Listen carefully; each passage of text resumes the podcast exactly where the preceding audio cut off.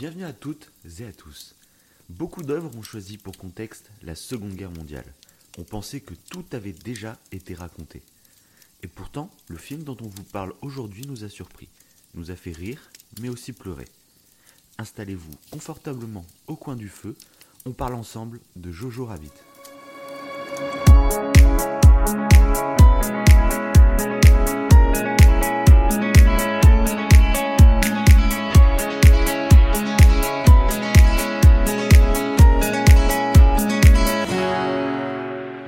Bonsoir, je suis Davin, il est Wivo. Et ce soir, exceptionnellement, nous sommes dans la même pièce, C'est réunis vrai. au même endroit. C'est vrai, c'est c'est extrêmement rare. hein. Bah, c'est la première fois. C'est depuis le C'est déconfinement. la première fois. Parce qu'on va vous le dire, on, on habite très loin l'un de l'autre, donc euh, c'est pour ça qu'on avait commencé à faire ce podcast. Et euh, comme ça, on, on communiquait hein, en vocal euh, sur différentes œuvres. Mhm, mhm. Et ouais. on a commencé à le faire en, en podcast séparément. Et là, bah, il est en vacances, le petit. C'est est- ça, je profite pendant que toi tu travailles. Aujourd'hui il travaille, hein, il est un peu fatigué. euh, C'est ça, je suis très crevé. Donc d'ailleurs, bah, je vais aller me coucher. tu vas finir tout seul. Non, donc aujourd'hui, être un. Bah, vous pouvez le voir hein, sur le timer. Euh, tu mises sur une émission de combien de temps? Moi je dirais euh, une, 1h30. 1h07. vous verrez. C'était une émission un peu plus légère, parce que la dernière qu'on a fait, c'était quand même The Last of Us 2, qui Mhm. était euh, Bah, une des plus longues. bah, la plus longue. Ouais, la plus longue de euh, Bah oui, oui. Ah, C'était une grande émission, hein. allez l'écouter, parce que celle-là vaut vraiment le détour, on peut vous le dire.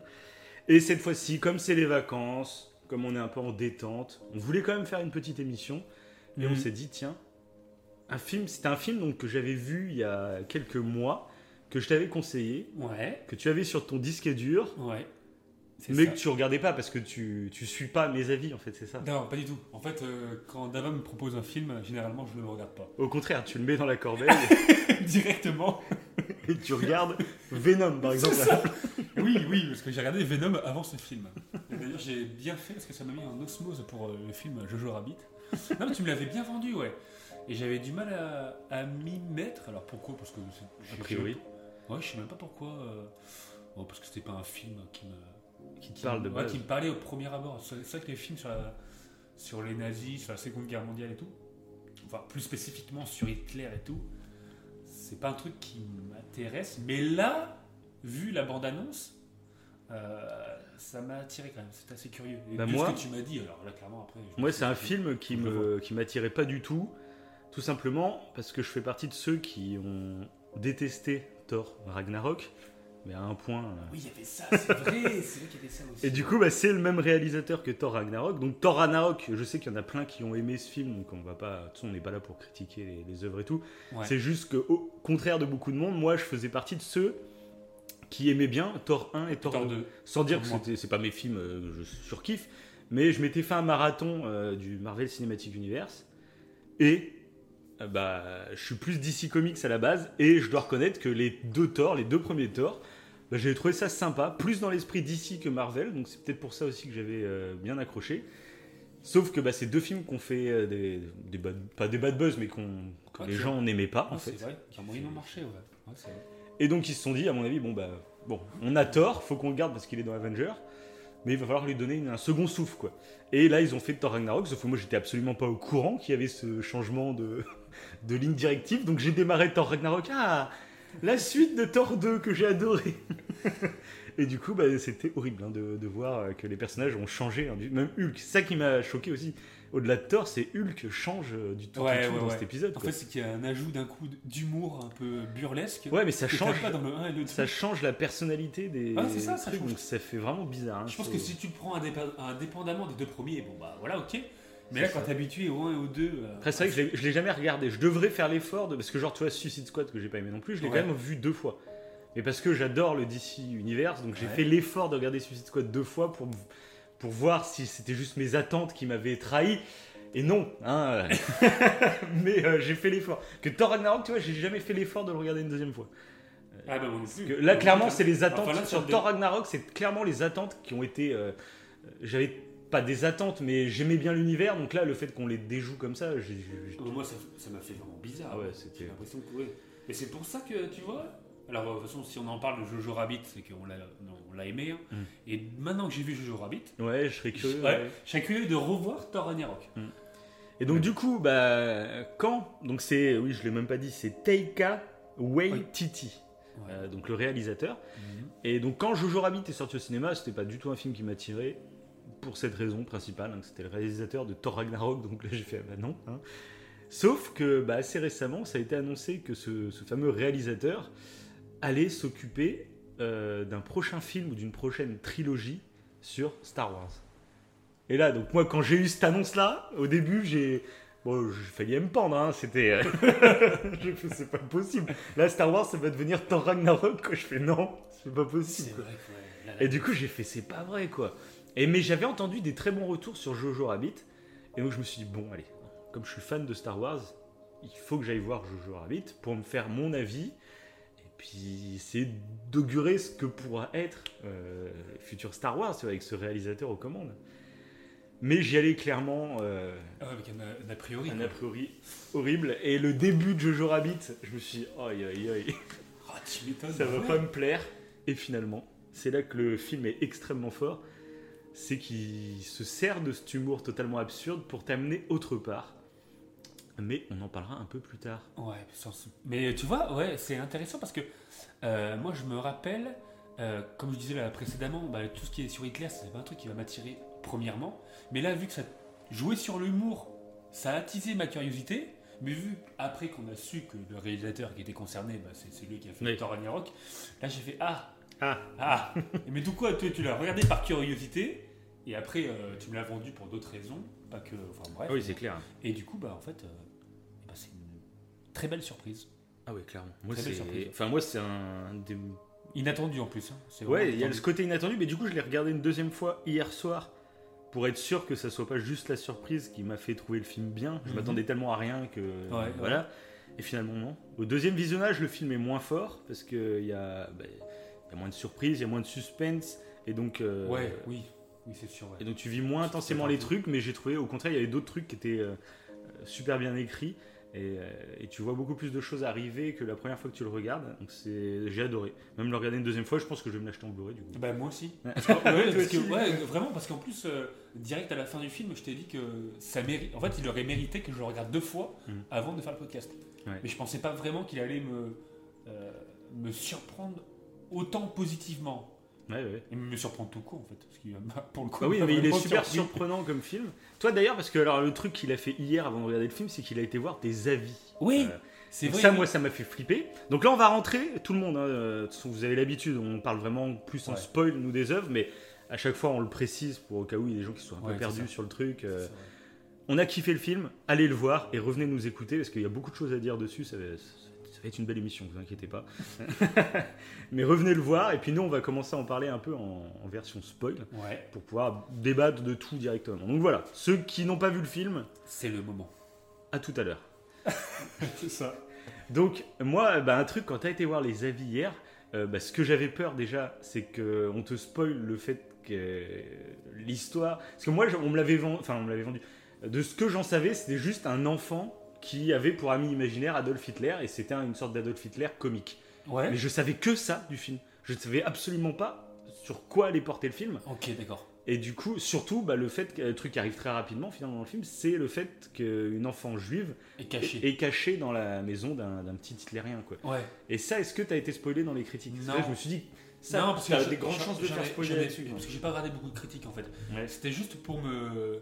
En fait, euh, vu qu'à la base, euh, tu m'avais un peu donné envie de voir le film et tu m'avais dit, mais regarde-le vraiment avec bienveillance et tout. Enfin, tu m'avais tu m'avais mis en garde. Oui, tu dit, vas-y avec un avis positif. Et je me suis dit, tiens, bah, je vais regarder par curiosité. Et c'est vrai que c'est un truc que je fais jamais ça. D'aller voir euh, bah, des critiques sur le film. Et là, je suis allé voir une critique négative. Et comme d'habitude, ce que je te disais, j'ai l'impression que les critiques négatives ne sont pas, sont pas du tout constructives. Ça critiquait, euh, comment? Euh, Celle qui joue la mère de Jojo. Scarlett Johansson. Ouais, voilà. Ça critiquait son, Oui, mais oui. son rôle et tout, mais pourtant, moi, je trouve que je joue bien, clairement. Enfin, moi, je Oui, pas- dans le film. Après, c'est genre en VF, bah, il y a le petit accent euh, allemand qui, des fois, quand tu connais la Ouais. vraie VF, tu sais qu'elle a pas d'accent, ça, fait, ça peut faire un peu bizarre, d'entendre la VF. encore, ça, Et ouais, déjà, c'est même pas. Scarlett, du coup, c'est la VF. Mais bon. Ouais, moi je trouve, euh, c'est pas son meilleur rôle, hein, c'est, elle est pas, euh, c'est pas Mariage Story quoi par exemple, tu Ouais. vois. Mais euh, moi je trouve, euh, enfin, de Ouais, là à la critiquer, quoi, Ouais, je c'est vois ça. euh, Surtout que le- la, la critique, c'était une critique en plus, euh, Ils allaient euh, super loin dans la critique. Ils allaient, euh, ils te disaient carrément, ouais, depuis euh, Avengers. Oui, voilà, donc il y a la petite critique anti-Disney, il y a le... Ouais, ouais, ça va beaucoup plus loin que. Mais du coup, on parle du film ou on parle de. Ouais, c'est ça. Bon, bref, du coup, Mais c'est toujours ça les critiques négatives. Hein. Par contre, la critique positive, elle m'a vraiment hypé parce qu'il disait clairement vous allez voir, l'humour euh, euh, est assez particulier, mais ça, je l'avais vu dans la bande-annonce, tu m'en avais Ouais. parlé très rapidement. Mais ils disent qu'il y avait une, une profondeur derrière. Ah ouais, mais moi je la trouve et voilà, et je me suis dit ah, ok, alors c'est ça qui peut être intéressant, ce que j'ai pas vu dans Thor 3. Ah, voilà, si pour moi, il n'y avait pas de profondeur Oui, oui. derrière. Après, bon, euh, Bah là, il y a clairement une profondeur. Et puis en Oui, plus, voilà, c'est ça. après, du coup, moi j'avais cette petite appréhension, le fait que tu te spoil sur le fait que l'humour n'est pas là pour rien. ouais, ce que tu m'as dit. Moi, bah, moi j'ai eu total assurance. Comme je m'attendais à un Thor Ragnarok, je me suis dit, ouais, c'est de l'humour, ça va être ça tout le long du film. Et Ouais. ça n'a aucun but à part juste être drôle comme ça. Oui, mais bon, oui. voilà. Après, vu que tu vendais le truc, plus Oui. ou moins, je me suis dit, bon, il y, a- il y a un truc derrière. Donc, euh, mais c'est vrai que dès le départ, c'est le même humour. Enfin, c'est enfin, c'est le même humour. C'est, on voit la style de Taika Waititi. C'est oui, C'est- Taika Waititi Ouais. Ouais, c'est ça. Ouais, on voit que sa patte humoristique, on la sent, quoi. Ah ouais, mais c'est de l'absurde à, à fond dès le départ. C'est. Et puis même euh, le casting. Moi, c'est ce qui m'a marqué dès le départ. Et le casting, les acteurs, c'est vraiment des acteurs comiques. euh, euh, c'est le, le- bon, Jojo, je connaissais pas. Euh, bon, Scarlett, on la voit après, mais au tout début, D'ailleurs, le petit acteur qui joue euh, Jojo, je trouve il est il excellent. joue vachement bien, hein, lui. Bah, même le, le nom, c'est Roman Griffin Davis. Je Ok. trouve qu'il est vraiment pas mal. ouais. Bah, c'est, c'est pas un de ses premiers films, ça? Oh, ça se peut. Après, Je il, est, il jeune, hein, donc de toute façon. Parce mais, que pareil, même, même, celle qui joue la, la juive, euh, comment elle s'appelle? Mais j'avais déjà vu quelque part, elle, ouais. Ah oui? Oui, Ouais, bah, carrément. elle est. Thomasine euh, Kamedzi, je l'ai déjà dans vu Le des part. Anneaux. Elle a tourné.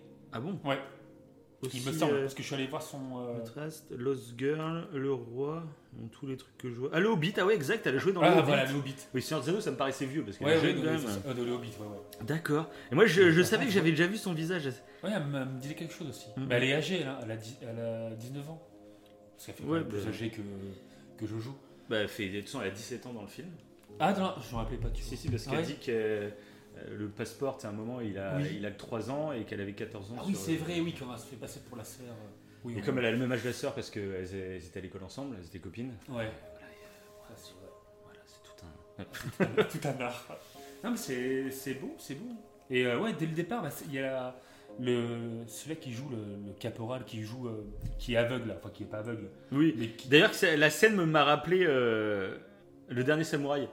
Ah Au début, quand il c'est est vrai, bourré et qu'il avec tire Tom dans Cruise, ouais, les c'est vrai, là, ouais. il fait exactement. Donc c'est Sam Rockwell. Oui, bah, Cet lui, il acteur. fait souvent, je l'ai déjà vu dans un autre film comique où il joue un méchant. D'accord. Et, Et, euh, moi, de façon, cet acteur, je la l'ai vu femme dans aussi. plusieurs trucs. Ouais. La femme a fait des trucs burlesques, là. La, la femme qui joue euh, bah, la, la commandante féminine. là, je sais plus. Oui, la, la blonde là. C'est ça, et bah pareil, elle joue que des. Je me suis dit, d'accord, déjà le casting. c'est- Sam Rockwell, par exemple, il joue dans un film. euh, c'est peut-être une des plus grosses comédies euh, Ouais. aux USA avec Tom Hanks, Ok, je vois pas. La Ligne Verte. Ah C'est une sacrée comédie. Ah, c'est bah, c'est burlesque aussi. Eh Ok, ouais. Je, je me rappelle pas quel rôle il fait exactement, Bah, mais c'est que moi cet non acteur, je l'ai déjà vu dans pas mal de trucs. quoi. Bref, on va commencer à parler quand même du film. Ah, Parce qu'on moi va, on va parler de tout euh, sans commencer. Ce qu'on va faire, c'est qu'on va vous parler un peu comme d'habitude, tranquillement. On va revenir sur les événements un peu Ouais, voilà. marquants de l'intrigue, sans revenir en détail sur toute l'histoire. hein. C'est ça. Mais on va revenir sur les moments les plus marquants et puis on va, on va discuter de plusieurs trucs en même temps. Quoi. Parfait, Voilà. parfait. Et donc, on va commencer bah, dès le début, justement, ce qu'on disait. C'était cet humour totalement absurde. Ouais. Ça commence déjà avec un générique sur un son des Beatles Oui qui fait le parallèle avec euh, bah, la Beatlesmania où il y avait les fans qui étaient en train d'aduler les Beatles. Sauf que là, bah, c'est des meetings d'Hitler. Et du coup, je trouve que c'est marrant parce que c'est euh, bah, déjà c'est bah, juste marrant en situation de mettre un son des Beatles et pour montrer que les gens sont Ouais, fans de Hitler comme D'ailleurs, Beatles. ce que disait le, ce que disait le Réa, c'est qu'il a eu du mal à, à que les artistes euh, acceptent. Ah oui, ah oui, musique- ah, ça, j'ai Ouais. ah oui, bah oui. J'ai vu ça dans Ah, petites clair. anecdotes. Ah oui, c'est ça a été difficile. Tu Tu m'étonnes, tu mets un de euh, Sans- de bah, leur c'est- musique sur un truc. Bah, c'est ça, mais sans savoir. euh, Ah, C'est ça, ouais. Je sais pas ont- comment ils achètent les droits, qu'est-ce qu'ils ont le droit de dire, parce qu'ils ils peuvent pas Je sais- spoiler tous leurs films, tu vois. Donc, Je sais pas comment ça s'est passé. euh, Mais apparemment, c'était compliqué, ouais. ouais, tu C'était m'étonnes. compliqué. Pour comprendre l'humour, rien que le- le- les c'est Beatles sur des, des- des trucs d'Hitler. C'est clair. Bah, en plus, moi, les images qu'on voit, je les ai jamais, je les ai jamais vues. C'est- Tu vois, c'est des, images d'archives qu'on voit. Ouais, ouais, Mais je les avais jamais vues. ouais. Ouais, moi, ça, je sais pas, j'en ai vu tellement des trucs. Ouais, euh, tu me diras, voilà.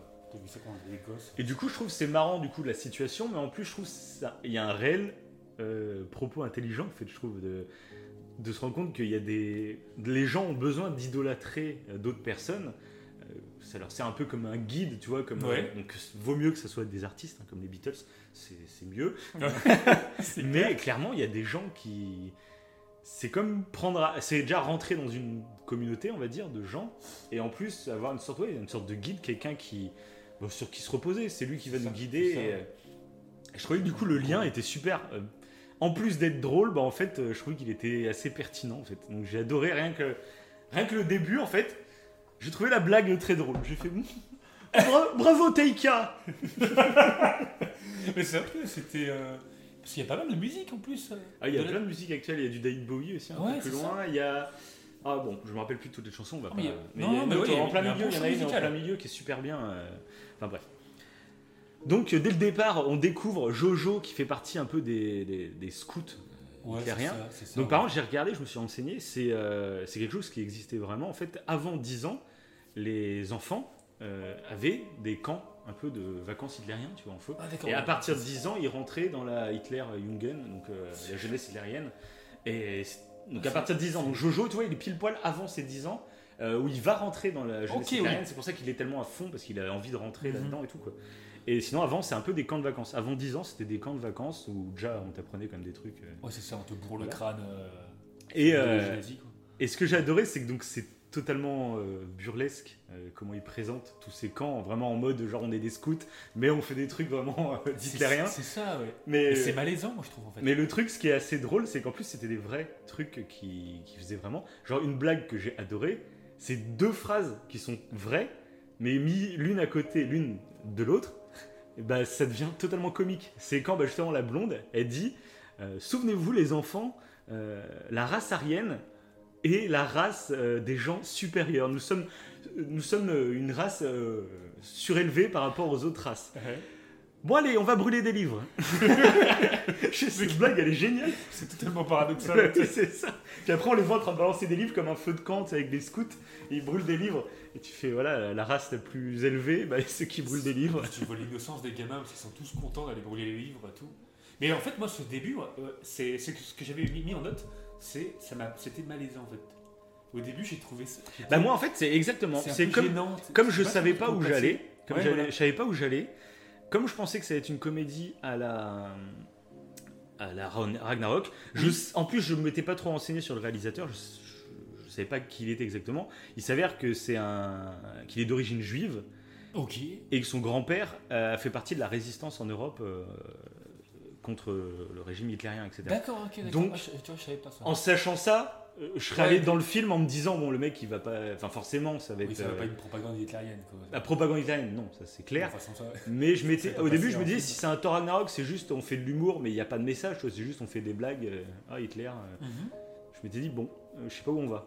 Et- mais en sachant que le mec euh, bah, voilà, il a été clairement touché par ça euh, dans sa famille.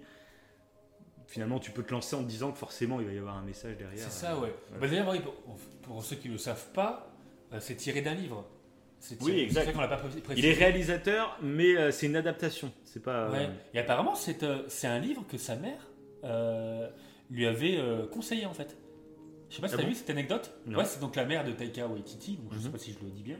Et euh, c'est sa mère qui lui avait euh, parlé d'un livre, donc le livre de euh, Kristen Lenons. C'est ça, Christine C'est Christine Christine Lenons. Ok.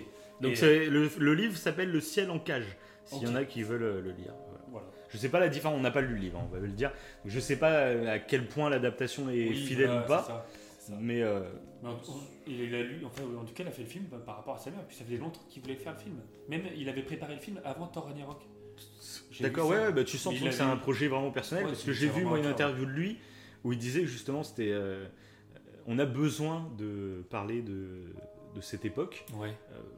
donc ça c'est un truc aussi que je trouvais super intéressant parce qu'aujourd'hui il y a une nouvelle forme d'antisémitisme qui fait un peu surface euh, à notre époque moderne Ouais. c'est, ça serait que bah, du coup, il y, a un- il y a un lobby juif. Hein, façon, dès qu'il y a une théorie du complot, il y a un lobby quelque part. Oui, c'est ça. Le lobby, euh, toujours- Le lobby pharmaceutique, le lobby juif, le lobby euh, LGBT, le lo- il y a, des lobbies partout, euh, qui dirigent le monde. Bref. Euh, mais là, il y a donc. euh, bah, on dirait les antisémites actuels diraient qu'en gros, bah, tu sais, il y a- les juifs nous, nous contrôlent et c'est Ouais. pour ça qu'on n'arrête pas de parler de la Shoah et qu'on en fait un pataquès sur la Shoah. euh, parce que bah, il faut qu'on pleure les juifs parce que c'est comme ça, euh, comme ça on prend pitié pour. Enfin, et il y a ce jeu souvent entre bah, vous parlez euh, trop de la Shoah et pas assez de la traite négrière ou pas assez de. Ouais, oui, comme s'il y avait une hiérarchie. Ouais, de- comme de- s'il y avait une hiérarchie Ouais. dans, dans les souffrances, etc. Donc c'est un peu malsain. Euh, et puis en plus, c'est bah, Taika Waititi justement en parlait dans une interview. Euh, ce qui est, on va dire, pratique avec la Shoah, Ouais. c'est pour éduquer les futures générations, c'est finalement, bah, c'est quelque chose, déjà c'est un, euh, c'est une catastrophe qui a eu lieu à une époque, on va dire, à peu près moderne, où les gens avaient une mentalité industrielle, etc., Ouais. qui était proche de la nôtre, euh, donc qu'on puisse comprendre. Et en plus, finalement, c'est bête, mais il y a tous les clichés, le grand méchant raciste, le- et avec, juste avec la Seconde Guerre mondiale, sans parler des juifs et des nazis, mais parce que tu peux coller ça en fait euh, avec plein de choses actuelles. Et quand on parle de la Shoah, on parle justement en fait de toutes les, tous les gens qui sont victimes de discrimination. On parle pas que des juifs en fait. C'est, on parle des juifs parce que c'était là le cas sur ce moment-là, mais euh, c'est beaucoup plus grand en Ouais. fait. Tu peux avoir un débat philosophique euh, sur ce qui s'est passé. Juste en parlant des discriminations et en mettant à la place des juifs, tu mets n'importe qui qui Ouais, ok. victimes euh, d'une discrimination.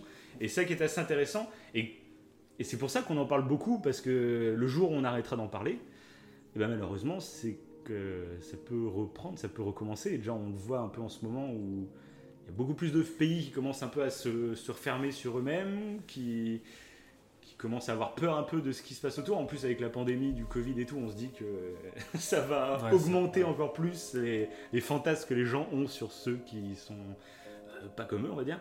Donc, euh, voilà. Ça, peut- ça peut faire une montée du fanatisme beaucoup plus facilement. Et ça ressemble. De toute façon, on le voit. Bah, c'est ça qui est intéressant en fait avec l'époque de Hitler et tout, c'est qu'en plus c'est vraiment quelqu'un qui a profité d'une crise financière Oui. en Allemagne, du, de- du chômage de masse, de- de- d'une défaite après la guerre. En plus, la première guerre mondiale a été perdue par l'Allemagne. Et du coup, euh, le peuple allemand avait un peu honte. euh, et du coup, de voir un guide comme ça qui arrive, qui leur, disait, qui leur désigne un coupable, il leur dit c'est à cause d'eux. C'est pas vous, vous, vous êtes très bien, euh, vous êtes parfaits, vous êtes géniaux, mais c'est à cause d'eux que ce qui arrive à l'Allemagne arrive. Et c'est plus facile. Beaucoup de gens, bah, on le voit maintenant, mais beaucoup de gens, au lieu de, de réfléchir sur eux-mêmes, préfèrent Accuser quelqu'un. accuser Bah, quelqu'un. C'est ouais, beaucoup mais- plus facile. Comme ça, on a un ennemi, en plus commun. Comme ça, on peut tous être ensemble dans la même Mais communauté. Et puis, il y a un mec qui est en train de nous guider. Et donc, voilà, c'est ça qui est super intéressant dans cette période parce que c'est limite une leçon. En fait, euh, tu parles de cette période et c'est une leçon de, de manipulation des masses, de, de comment on peut basculer dans, dans des trucs aussi horribles. Parce que même si aujourd'hui, ça va pas aussi loin pour le moment chez nous. Oui. Oui. Euh, ça, ça veut pas dire que ça peut pas revenir. Ça nous paraît tellement gros que ça paraît surréaliste, mais euh, ça peut très bien reprendre euh, du jour. C'est un, biais cognitif, ça en plus. Un biais, un biais cognitif euh, qu'on peut, qui, est, qui est individuel en fait. Le fait de, de- comment dire, on arrive plus aisément à trouver euh, les défauts chez les autres que chez nous-mêmes. Ouais. Même si l'autre en fait a les mêmes défauts que nous, et ben on va le trouver plus facilement chez lui que chez nous. Ouais, ouais, bien sûr. du coup, c'est pour ça qu'avec un gourou, euh, dire que c'est l'autre et tout Un ça, gourou qui en plus tatise. Ouais, tatise et qui joue avec ça. C'est ben voilà. Donc c'est pour ça que c'est une période euh, qui est qui est utile, on va dire, dans l'éducation des enfants parce que je pense que c'est un truc à leur apprendre très tôt. Mais c'est vrai, Pour, c'est- euh, c'est vrai que c'est- c'est, euh, Et du coup, c'est pour ça que. Taika Waititi, c'est pour ça qu'il avait ce projet depuis longtemps de faire ce film sur cette période, parce que déjà il était touché par sa famille, mais en plus, il disait euh, cette période-là de l'histoire, il faut pas qu'on arrête de la raconter, parce que jour on arrêtera de la raconter, voilà. Et par contre, il dit, mais par contre, il faut savoir se renouveler. Si on Mhm. fait toujours les mêmes films, larmoyants, euh, bah on va se lasser. On, connaît l'histoire, quand, euh, voilà. Et euh, du coup, c'est pour ça que lui, il préférait partir dans l'humour. Il y a eu d'autres films hein, d'humour euh, sur cette période, eu Oui, même pas vu- mal. Et j'ai vu des comparaisons d'ailleurs avec euh, Bah moi, Charlie Chaplin. ouais. Bah Voilà. moi, le dictateur, je l'ai vu il y a très longtemps, donc je pourrais pas trop en parler parce que je l'ai Oui, vu quand j'étais petit. pareil, donc, voilà. Après, pour moi, de ce que je me souviens du dictateur de Chaplin, c'est le Hitler qui se ressemble un peu.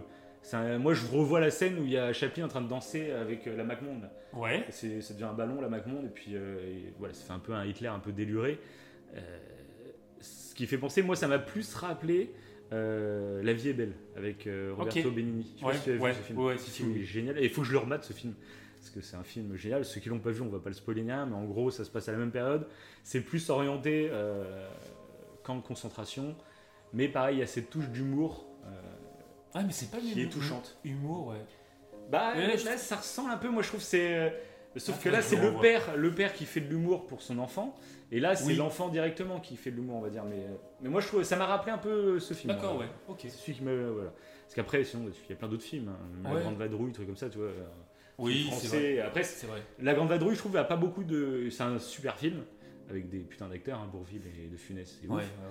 Mais après, c'est un film qui, euh, qui prend décor à cette époque, et je trouve qu'il qu'il n'a pas forcément de grands messages. euh, et c'est juste, tu vas passer une bonne comédie euh, dans Ouais. un contexte que tu connais en plus. euh, Mhm. Mais euh, je trouve qu'il est moins impactant que La vie est belle ou que justement Jojo Rabbit au niveau de Bah, ah oui, ce qu'il a envie de te faire passer comme message. C'est sûr, parce que Jojo Rabbit, pour moi, c'est un des films justement sur l'époque hitlérienne. Mhm. Alors, il faudrait que je revoie les précédents. Dont La vie est belle, il faudrait que je le revoie. Ouais. Mais pour moi, Jojo Rabbit, c'est carrément un film marquant. C'est pour ça que je l'ai acheté en Blu-ray. Ah ouais. Et j'y suis parti, j'y suis parti avec cette envie-là, cette curiosité-là, de me dire, je vais regarder un film qui parle d'un truc dramatique, mais avec humour. Et en fait, je trouvais ça, enfin, avec humour, pas que, mais je trouvais ça intéressant en fait, euh, de- de- d'aller voir un film avec ce point de vue-là. Nous, on aime bien parler de choses positives dans le, dans le Oui. podcast tout le temps, et là, je trouve que c'est intéressant de réussir à, à véhiculer quelque chose un peu positif avec quelque chose de dramatique. C'est fort, quoi. Et Ouais. comme la vie est belle, enfin, d'une certaine manière. Mais euh, faudrait que- La vie est belle est plus mélancolique. Ouais, c'est ça. Bah oui, moi j'en ai un souvenir ouais, très mélancolique de la vie est belle. Donc, mais tu Ouais, sais ouais, qu'à- avec Bon, la après, fin, faut pas qu'on. ouais. Bref, on est sur Jojo Rabbit. Ouais, ouais, On fera peut-être un podcast sur la vie est belle. Voilà, c'est ça. ça. Et donc, bon, Jojo Rabbit, revenons. Donc, euh, on nous présente cette jeunesse hitlérienne. euh, très... Alors là, c'est vraiment burlesque à fond, parce que là, on nous présente en plus le Hitler euh, au moment où il est à fond dans le burlesque, où il fait des grimaces. C'est la voix en plus, le doubleur français, c'est bah, genre Michael Caine dans Ma famille d'abord, ou le Joker dans Dark. Knight. Euh, C'est le même. Alors, j'adore ce doubleur. Euh, Et là, bah, bon, c'est le même avec un petit accent euh, allemand, quoi. Et donc bon, bah moi, euh, ouais, dès le début, j'étais un peu, euh, je sais pas où me placer, mais maintenant que j'ai vu le film, ben, je trouve ça génial en fait. C'est ça qui est bien, c'est que la première Ouais. fois que je l'ai vu, ben, je savais pas où me foutre. Je me disais mince, ça va pas me plaire. Maintenant que je connais le film en entier, bah, je trouve ça Bah, génial. moi, ça m'a fait ça mais jusqu'à la piscine, je crois. Jusqu'au Ah bon moment de la piscine, je crois. Et euh, en fait, j'ai eu ce sentiment, je savais pas trop. bah moi en fait, c'est ça que j'ai trouvé fort. Une fois que c'est passé, et après, j'ai. Ouais, Moi, il n'y a pas eu de, moi, il a pas de, il a pas eu de, à partir de tel moment, ça y est, j'ai switché. ouais. Euh, moi, au contraire, euh, j'avais du mal au début, et petit à petit, je suis rentré dedans sans m'en rendre compte. Ouais. Et en fait, c'est ça que j'ai trouvé super fort, c'est qu'après, je suis rentré dans le délire. Et je suis rentré dans l'humour, mais je, me, je faisais même plus gaffe que j'étais en train de regarder un truc d'humour. J'étais dans le, j'étais imprégné dans le film, et j'étais euh, presque dans la tête du petit gars, en fait. Euh, je pensais un peu comme lui, et je me suis même surpris à plusieurs moments, vraiment à penser comme lui. Alors que c'est complètement débile, donc euh, on va revenir un peu plus tard, mais bon, si on- je vais en parler maintenant, c'est un moment, un truc tout bête, la scène où bah, la petite fille juive commence à lui parler d'un Nathan Ouais. et qu'il lui Ah oui. écrit, tu sais, lui écrit une lettre, ouais, euh, bon bah j'ai plus envie de t'épouser, euh, truc comme ça. Et elle se met à pleurer et elle rentre. Et bah là, la première fois que j'ai regardé le film, Ouais. je me suis mis à la place du petit et je me suis dit, ah merde, je l'ai fait chialer et puis je me dis, mais euh, mince, euh, bon, elle y croit pas, mais euh, ça lui fait de la peine, mais je savais pas pourquoi, alors qu'on sait après que c'est parce qu'il est mort, le, le mec. Ouais. Mais sur le coup, j'étais comme le petit en train de me dire mince, euh, j'ai dit un truc qu'il fallait pas, tu vois. Alors qu'il n'y avait aucun rapport, mais le petit lui croit que. Mince, j'aurais peut-être pas dû lui dire qu'elle était en train de le larguer. Du coup, il refait une lettre. j'ai bien aimé ça aussi, ouais, parce que je trouvais ça assez culpabilisant de l'avoir pleuré et tout, c'était assez triste.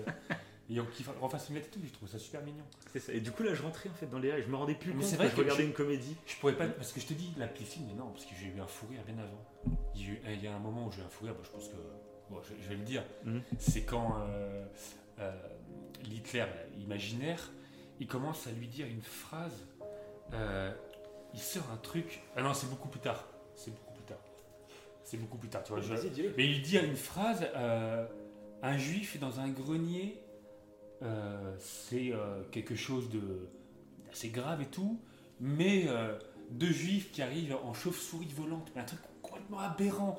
Je- Ah ouais, mais cette phrase, mais je crois, attends, je je vais- je l'ai noté parce que ça m'a fait mourir de rire. Et après, il saute par la fenêtre. Ah oui, mais ça, je me rappelle quand il plonge par C'est la fenêtre. Et bah, c'est ces deux moments, mes moments, mais là, le fou rire. Voilà, c'est ça. Il dit deux juifs chauve-souris, c'est. C'est mieux qu'un juif dans un mur, un truc comme ça. Non, non, c'est qu'à un moment, il, comme il l'a découvert dans le mur, il fait. Oui. euh, mais ça se trouve, euh, il y a plein de juifs chez toi, dans les murs, Je cachés. compare avec les rats. Ouais, c'est- Et c'est voilà, quand on dit ça, c'est horrible, Mm. mais c'est tellement bien amené. dans- C'est Mais ça, on va en venir, on va, on va en parler. C'est bon, ce qui se passe. Bon, de toute façon, vous l'avez vu. Le petit Jojo veut prouver qu'il est un vrai hitlérien et donc il lance la grenade, ça lui pète au visage. c'est ça. Il est difforme, il peut plus rentrer dans les jeunesses hitlériennes, donc sa mère lui trouve une place dans. Je sais même pas ce que c'est exactement comme euh, Ouais, sous, euh, sous le truc de. Bah, c'est pour, ouais, c'est pour les enfants qui peuvent pas aller euh, à l'armée, je crois, et du coup, tous les enfants infirmes en fait. Oui, c'est Alors qu'il est pas vraiment infirme en fait, il est juste. enfin, il est pas infirme. Si, parce les- qu'à un moment il boite quand même et tout. c'est, Ah, c'est vrai il qu'il boite un petit peu, ouais, effectivement. Ouais. Du coup, il, fait des... il travaille à, à son village, quoi. Ouais, bah ça, il fait plein de petits jobs euh, ça, ouais. pour aider euh, l'armée, mais de, sur place, quoi, en fait. Ouais, voilà, ouais.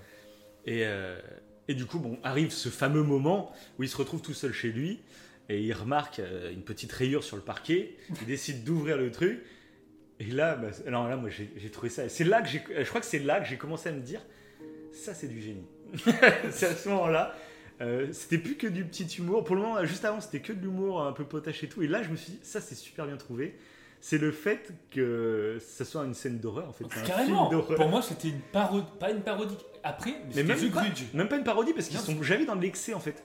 C'est- En fait, Bah, qu'à- ils tournent Ouais. ça. En fait, si t'avais pas les musiques, si t'avais pas l'ambiance, si t'avais pas le montage, bah la scène ne ferait absolument presque pas peur. Quoi. Le gamin, euh, C'est il, a peur d'un coup, mais en fait, euh, en le regardant genre une deuxième fois, tous les trucs en fait. euh, mais- oui, parce que même la musique, elle est horrifique. Oui, oui, bah ça oui, c'est vraiment. tout, tout fait. Ouais. Oui, c'est ça. J'ai l'impression de voir un truc The Grudge. Parce que même quand il commence à voir des pieds et que la caméra se lève, qu'on se regarde et qu'on voit la petite fille, et bah la première fois ça fait flipper, tu fais mais c'est quoi ce délire Mais quand sûr. tu regardes la deuxième fois, elle fait même pas une tête qui fait peur ni rien, elle le elle regarde est juste- normale, ouais. elle le regarde normal. à mettre ses mains euh, au Oui. niveau de la porte, là, avec ses doigts tout douces. Oui, mais c'est mais c'est ça la magie du montage, c'est que quand s'il y avait pas la musique et tout, elle agrippe juste oui ses mains. Et bien sûr, bah, avec le montage, il coupe avant qu'elle sorte, mais sinon elle sortait juste, tu vois. Ouais, c'était juste- et comme t'as que le montage avec la main, c'est trop Bah après, elle en joue quand elle est dans l'escalier ou avec sa main là. Oui, elle bah, comme elle voit euh, qu'elle lui fait peur, après. ça. elle- J'ai trouvé ça excellentissime. Ouais, je trouve ça excellent. Et c'est vrai que là, à ce moment-là, je me suis dit, attends, mais il va nous faire vivre des émotions qui sont totalement différentes. Ouais, et puis en plus là, j'ai trouvé ça intelligent parce que c'est c'est crédible dans l'image qu'on forçait. euh, Oui. On, on forçait les, les jeunes à avoir cette image des juifs vraiment euh, Oui. comme des monstres hein, qui Oui, vivent avec ça, des ouais. créatures. euh, mais c'est vrai, ça c'est ça tu te dis, c'est horrible. Mais euh, donc c'est ça que j'ai trouvé ça drôle parce que c'est vraiment la représentation qu'un petit un petit Allemand de l'époque pouvait avoir des juifs. Quoi. Ouais, oui, puis tu te, c'est exactement euh, un gamin de son âge qui découvre quelqu'un dans le grenier, quoi. Tu réagis Oui, bah, en plus, manière. c'est- c'est clair. Cette peur que t'as d'avoir quelqu'un, tu sais même pas ce qu'il Ça fout va. là. tu. Oui, c'est vrai qu'il y a ça de toute façon. Ah, c'est- ça a été surprenant. Et j'adorais cette scène. C'est partir de cette scène, je pense que je me suis dit, Ah, il y, a- il y a un intérêt. Parce que tu là, dis, ouais, euh, ouais. Et là, tu te dis où ça va aller. Ouais, c'est ça. Parce que bah, en plus, bah, tu vois, je m'étais pas spoilé moi sur le sur le fait que l'histoire allait tourner autour de ça. Ouais. Je savais pas du tout, comme je savais pas du tout où ça allait. Là, je me suis dit, ah d'accord. Donc euh, après, tu te dis, bon, Ouais, tu clairement, ce qui sent, euh, c'est qu'au début, ils vont pas être potes, puis petit à petit, ils vont devenir potes. Tu te dis, ça va être ça, et puis clairement, bon, c'est ça oui, l'histoire. Mais c'est tout ce qui est autour qui est, qui Ouais, c'est ça. euh, scénar- à partir de ce moment-là, au niveau du scénario, presque, tu- t'attends à peu près à ce qui va arriver, mais c'est artistiquement, je trouve que c'est surprenant. Parce que Ouais. j'étais surpris par pa- plein d'autres scènes après plus tard. Et, euh, et d'ailleurs, c'est pas longtemps après, euh, ça a cassé carrément l'ambiance un peu humoristique. Euh, c'est bah, quand il retrouve sa mère pendue, quoi. Ah, mais le mec, il en est déjà là Qu'est-ce qu'il Mais non, mais c'est pas longtemps après. C'est pas si, c'est- c'est la fin du film. Hein. Non, Ah, si. non, c'est au milieu du film, ça. Ah non, c'est beaucoup plus de la moitié du film. Ah non, mais moi, Mais je l'ai mis- je l'ai mis carrément. Ah non, moi, je l'ai mis carrément au milieu du film, moi. Oui, ça. mais bah, pas du tout. hein. C'est un quart d'heure avant la fin du film. T'es sûr de ça? Oui, bah Ah, oui. Pour moi, c'était pas du tout. Ah ouais? Parce que je l'ai mis. Attends, je l'ai même Mais il y a toute tout. la scène, il y a plein de scènes avant. Il y a... oui. Tant pis, hein, c'est pas grave. Mais oh non, bah de toute façon, on a Mais non, on est je l'ai en- mis au tout début, je te Bah, jure. c'est que, bah, que t'as mal noté, je sais pas. Ouais, c'est bizarre. Parce que moi je l'ai mis euh, vers le début. Alors pas vers le début, mais. Bah, De toute façon, on s'en fout, on est en partie film. spoil, donc on peut Oui, dire, donc pour la ça. mère va finir pendue. C'est pour ça. Mais il y avait plein de trucs à dire avant, mais. Oui, oui, bah après on peut y revenir. Mais ça, c'est vrai que cette scène, elle m'a. Bah, me justement, en venant sur la mer, donc il va donc être retrouvé pendu, hein, grosse surprise euh, du film. Euh, ce que j'ai trouvé génial, c'est qu'en fait, bah, justement, comme petit à petit je rentrais dans la cervelle du petit, en fait l'humour, moi, m'a servi à ça.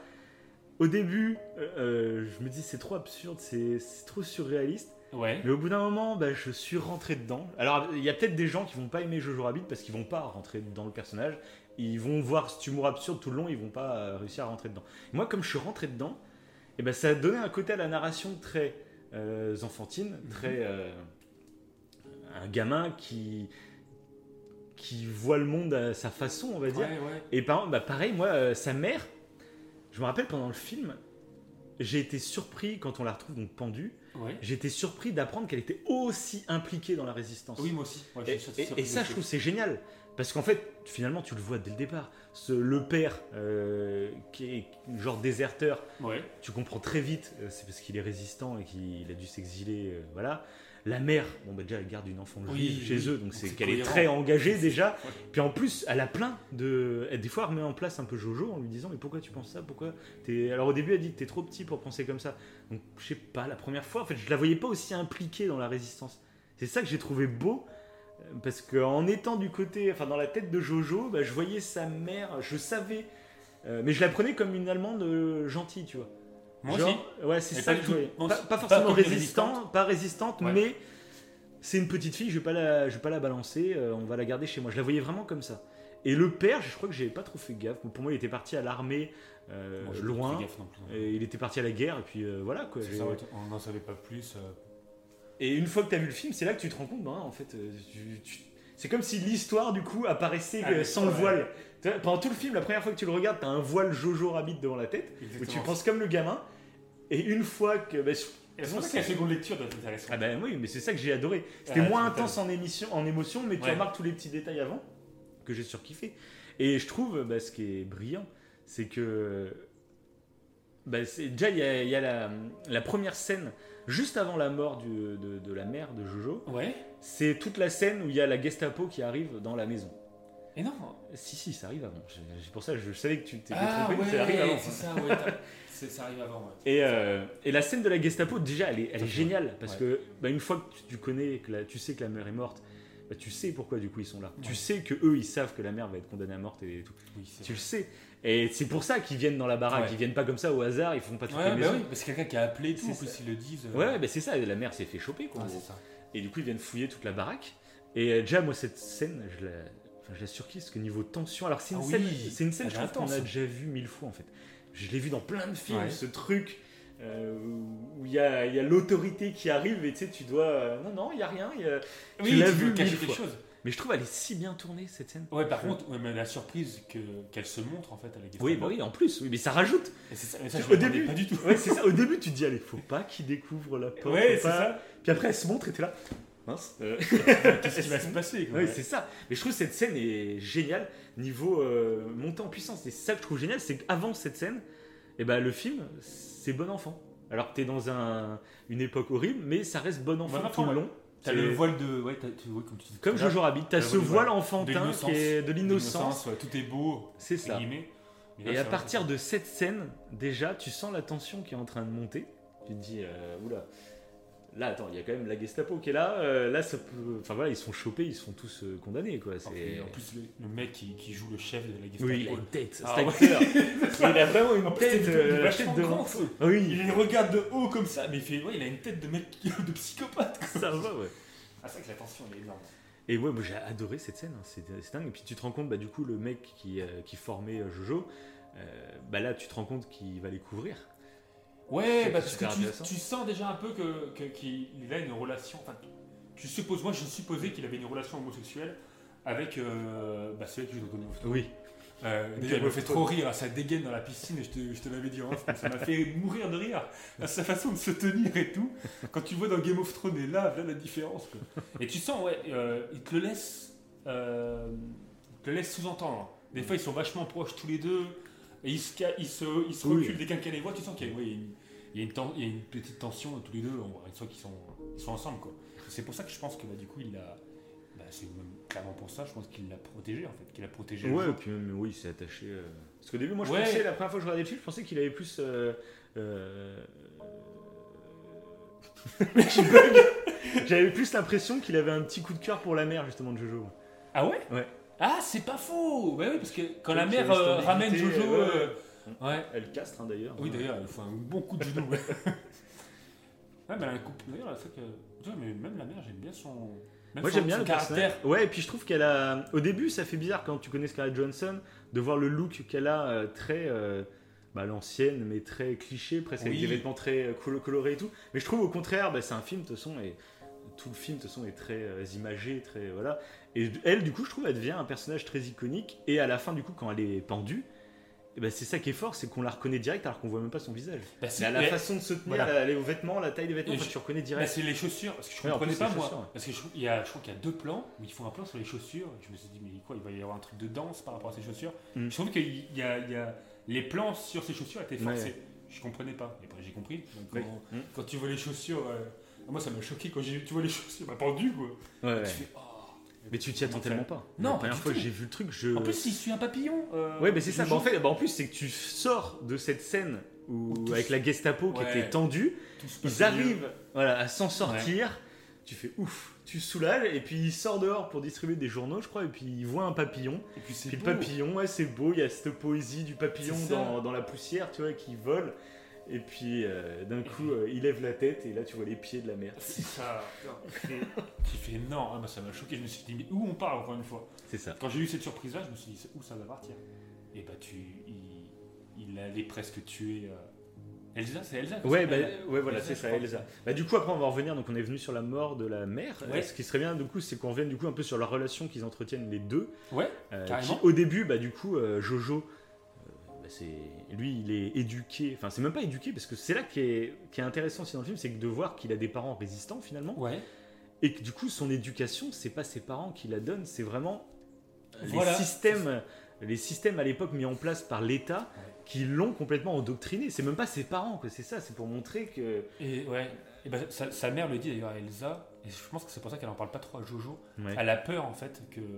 Elle a peur de parler de ce qu'elle fait à Jojo parce qu'elle sent que vraiment Jojo il est endoctriné Ah oui, bah elle peut ouais. rien y faire. Et ça doit être horrible comme en tant que parent quoi. Ouais, c'est ça. hein. Tu peux rien faire contre ça, t'es, euh, et ça lui fait peur. C'est euh, et limite c'est une chance en fait qui s'est pris la c'est la malchance de prendre la grenade en pleine tête euh, a été une chance pour lui en fin de compte. Ah oui. Ça lui permis de, de, bah, de changer sa vision du monde. Ah oui, parce Sinon, il partait. sinon, il serait, ouais, il aurait été un adulte endoctriné comme tous les autres. euh, Oui, c'est ça. Il serait fait sûrement tuer. Enfin, bon, après, Bah on le voit, de toute façon on voit les soldats au début quand ils partent, ils se moquent de Jojo. Ah bah alors nous on est des soldats, nous on Oui, part à la guerre vrai. tout content. Puis tu les revois plus tard dans le film quand ils font du vélo justement avec la mère, où ils reviennent complètement euh, défoncés. ouais. Et puis la mère elle, se moque, un- elle se moque d'eux justement en leur disant bon allez faites un bisou à votre maman. Hein. Et eux ils font la gueule, et là ils se moquent plus de Jojo parce qu'ils sont pris, euh, ils sont complètement choqués parce qu'ils viennent de vivre. tu vois. Comme si, mais c'est vrai qu'on les éduquait les gamins comme euh, c'est une fierté tu vois d'aller se battre, c'est une fierté de, de- de Ouais. protéger notre pays, c'est une fierté de tout ça. Et il y en a plein qui partaient euh, avec, euh, en train, tu vois, pour aller se battre. Ça, et ça m'a rappelé un épisode de Game of Thrones d'ailleurs, de Game of Thrones, absolument pas, de Black Mirror. Donc on va pas le spoiler, Ouais. mais en gros, c'est un épisode où la morale du truc, ceux qui l'ont vu comprendront, c'est que on, on a toujours, au cours de l'humanité, on a toujours trouvé, grâce aux religions, grâce aux croyances, grâce à des manipulations de masse, etc., on a toujours trouvé le moyen de, de faire euh, que des hommes tuent d'autres hommes sans, euh, Mhm. sans qu'ils aient de remords. Voilà. Sauf Ouais. que dans l'épisode de Black Mirror, on arrivait à un moment où en gros on avait utilisé un peu toutes les ficelles possibles. Et donc euh, maintenant on utilisait la technologie pour leur faire croire qu'il y avait des monstres un peu partout. Euh, Oui, je, voilà, tu te rappelles de cet épisode ouais, je rappelle. et, euh, et là, bah, moi, ça m'a rappelé un peu ça. C'était endoctrinement où, euh, de base, un homme euh, n'a pas envie de tuer son semblable. Euh, il n'a pas envie. Mais il y a tout un travail d'endoctrinement pour te présenter l'autre comme quelqu'un d'horrible. Parce qu'à un moment, ils en parlent, même des Russes. Ils disent que les Russes, c'est des zoophiles qui baisent avec des chiens. c'est ça. À chaque fois, il y a, il y a une. Ça. Mais oui, mais Il y a un gros stéréotype complètement absurde pour chaque oui, communauté. oui. chaque- c'est ça, il y, a- il y a des trucs et, et c'est pour donner, c'est ça qui est horrible, mais c'est vraiment pour euh, déshumaniser Ouais, l'ennemi ouais. pour que tu aucun remords à aller les tuer quoi. Et c'est clairement ça, toute cette doctrine qu'il y a autour. Et malheureusement, on le voit dans plein de croyances, même actuelles, hein, où il y a, quand, il y a, quand il y a la haine qui monte, quand t'en, t'en veux à une communauté comme ça, c'est que ça sent pas bon. Euh, Celui Ouais. qui t'incite à détester une communauté, c'est que ça sent pas bon. C'est, c'est lui qu'il faut, faut que tu te méfies de lui. c'est, généralement, c'est un peu ça. hein. Euh, donc bref. Parce que c'est ce que j'ai trouvé euh, intéressant, du coup, presque à l'inverse, avec le copain de Jojo, Mhm. qui lui est, est très. euh, Ouais, on le de la revoit. naïveté, mais c'est bien, c'est Ouais. mignon. Il dit que. euh, Bah, on le revoit je- à la fin, ouais, euh, Oui. quand il dit euh, Bon, bah finalement, euh, genre j'ai vu des juifs pour la première fois, il y avait des juifs dans le bois. Il fait Bon, bah finalement, pourquoi on, leur, on, on fait tout un foin Ils ont l'air comme exactement. nous, tu vois. Voilà. Il est tout naïf, il. euh, Et je trouve ça. C'est tellement bien. C'est bien Mais- parce qu'il a l'appui de son pote, en fait. mm, mm. Ce qui lui Mais permet il va de- quand même se battre après le petit, quand même. Donc, Oui, euh, tu vois qu'il a. Oui, c'est ça, c'est ça, ouais. Bah, après, ils vont tous se défendre et tout. Et tu vois, sur ce que tu disais, il y a un truc qui euh, que j'ai euh, noté, euh, que j'ai trouvé intéressant, que je n'avais pas vu, je crois, dans d'autres œuvres. C'est que là, quand tu le vois comme ça, euh, du coup, en fait, quand on voit l'ami imaginaire, donc qui est Hitler, Oui. de Jojo, euh, et qui en fait, c'est vraiment sa, sa part d'ombre un peu, voilà, c'est ça.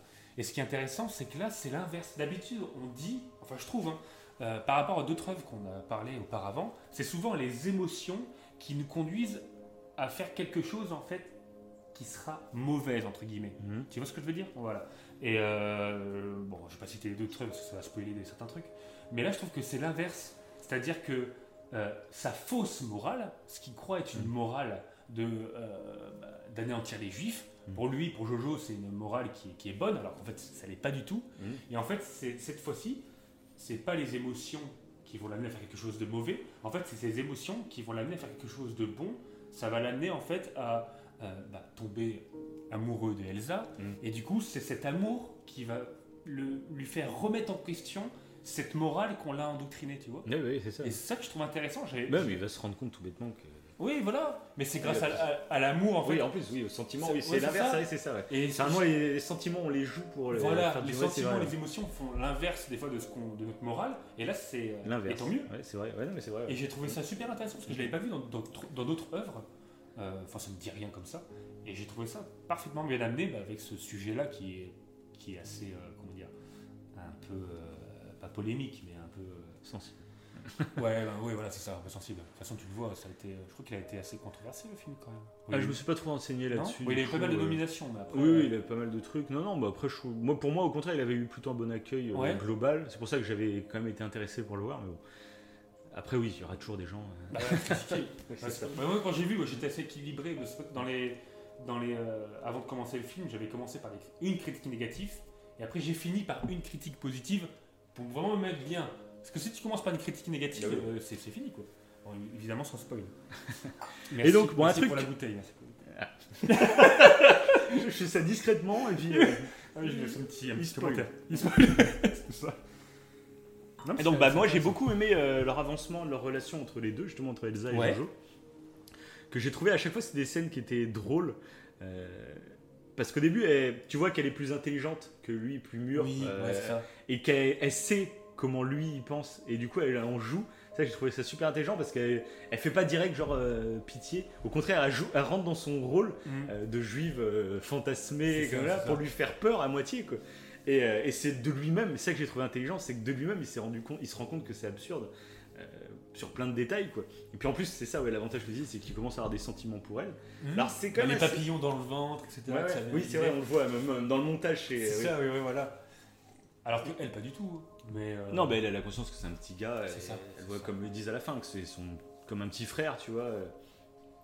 J'ai- trouvé que c'était bien tourné, je trouve la relation qu'ils ont entre les hein. deux. Eh, parce qu'au début, vachement bien d'ailleurs les deux. quand elle est arrivée, du coup, j'ai commencé à me dire bon bah je vois euh, vers où le film va aller, dans le sens euh, ils vont finir par s'entendre et tout. Mais j'ai trouvé que c'était bien amené parce que ça m'a surpris dans la façon où ils deviennent euh, potes, on va dire, tu vois. Ouais. J'ai trouvé que c'était super bien amené. Et puis il y a plein de scènes mais qui sont à mourir de rire. Euh, moi, toute l'histoire avec son, avec Nathan, son, euh, le, donc le, le petit copain Oui. de Elsa, j'ai trouvé ça. Mais euh, en fait, c'est tellement réel. C'est tellement ce que ferait un gamin de. Il est un peu jaloux. Il veut la faire souffrir, donc il fait une lettre de rupture. Ouais. Elle pleure et il revient avec une lettre. Non, bah en fait, je veux pas. te- Parce que je voudrais pas que tu te tellement suicides. Oui, c'est ça. Genre, c'est une discussion Messenger. tu sais, Il lui répond Oui, au tac au tac. alors C'est des enveloppes. Puis en plus, à un moment, dans sa lettre, il se complimente. Oui. il dit, je peux quoi Oui, Jojo s'occupe bien de toi. Oui, c'est ça. C'est Ah, qui est mignon. excellent. Et jusqu'à la fin, où, euh, où il a une lettre vide, là, le dernier truc qu'il euh, qu'il dit, et que là, elle lui avoue qu'il est. euh, ben, en fait, Nathan, il est mort il y a un an. Puis là, j'adore la réaction de Jojo qui fait euh, Ah bon? Ah oui. Mais comment t'expliques ça? Ouais, c'est ça. C'est Le vraiment assume bizarre. pas son mensonge. Ça? va? Ah oui, mais que- c'est quoi cette lettre? C'est qui bizarre alors qui a pu écrire ça Et ça, je trouve ça trop bien parce que c'est tellement euh, dans. Enfin, un gamin, il ferait ça, c'est clair quoi. Et Oui, c'est ça. c'est tellement ça. crédible. Enfin, moi, j'ai- j'adore. Et puis, elle-même le comprend. C'est ça qui est bien joué, je trouve. C'est que lui, c'est un horrible petit gamin, tu vois, tu le crois. enfin, mais elle joue bien. Au lieu de, ouais, de lui faire la morale, en essayant de lui expliquer ça, c'est pas bien. Je suis pas comme ça, tu vois. Je sais pas des cornes, tu vois. Mhm. Elle rentre dans ce. Moi, j'ai trouvé ça super intelligent. Elle rentre dans son jeu pour lui démontrer par l'absurde que ce qu'il pense, c'est débile. Et ça, j'ai trouvé, mais c'est génial. Bah, en fait, c'est- bien ouais. pensé, je trouve. Bah, c'est brillant en fait parce qu'elle, de son côté, justement, elle retient ses émotions. oui, bah oui. oui. Voilà, elle retient ses émotions pour essayer de lui, de lui montrer euh, de manière douce en fait que Ouais, c'est ça. ouais. qu'elle est normale. Il s'en rend compte par lui-même jusqu'à justement la scène où. euh, Parce qu'au début, il veut pas la balancer. euh, parce que s'il la balance, il sait que sa mère va se faire choper. C'est ça. Euh, il a peur pour ça. Je sais plus, il y a plusieurs raisons comme ça. Il y a elle. Pour lui euh, aussi, je crois, ouais. Oui, pour lui aussi, elle lui dit que si euh, t'en parles à ta mère, et ben moi je te coupe ta tête de petit nasillon. Enfin, il y a, il y a pas mal de trucs comme ça et c'est bien tourné, je trouve. Et donc, après, je me rappelle plus si avant la scène avec la Gestapo, Ouais. on sait qu'il euh, serait prêt à la protéger. Je sais plus exactement. euh, je crois que oui. Il me semble que oui, parce que euh, au contraire, il commençait à être prêt à la Après, il protéger. pose J'ai la l'impression question. j'ai l'impression qu'il était prêt à la protéger. Parce que c'est là qu'il lui dit Tu pourrais être. euh, tu pourrais remplacer être ma soeur, non? C'est pas ce moment-là? Ouais, peut-être, ouais, ouais. Oui, non, non, je crois que c'est après. C'est après? Oui, oui. Tu pourrais sortir en faisant quand t'es la sœur, mais ouais.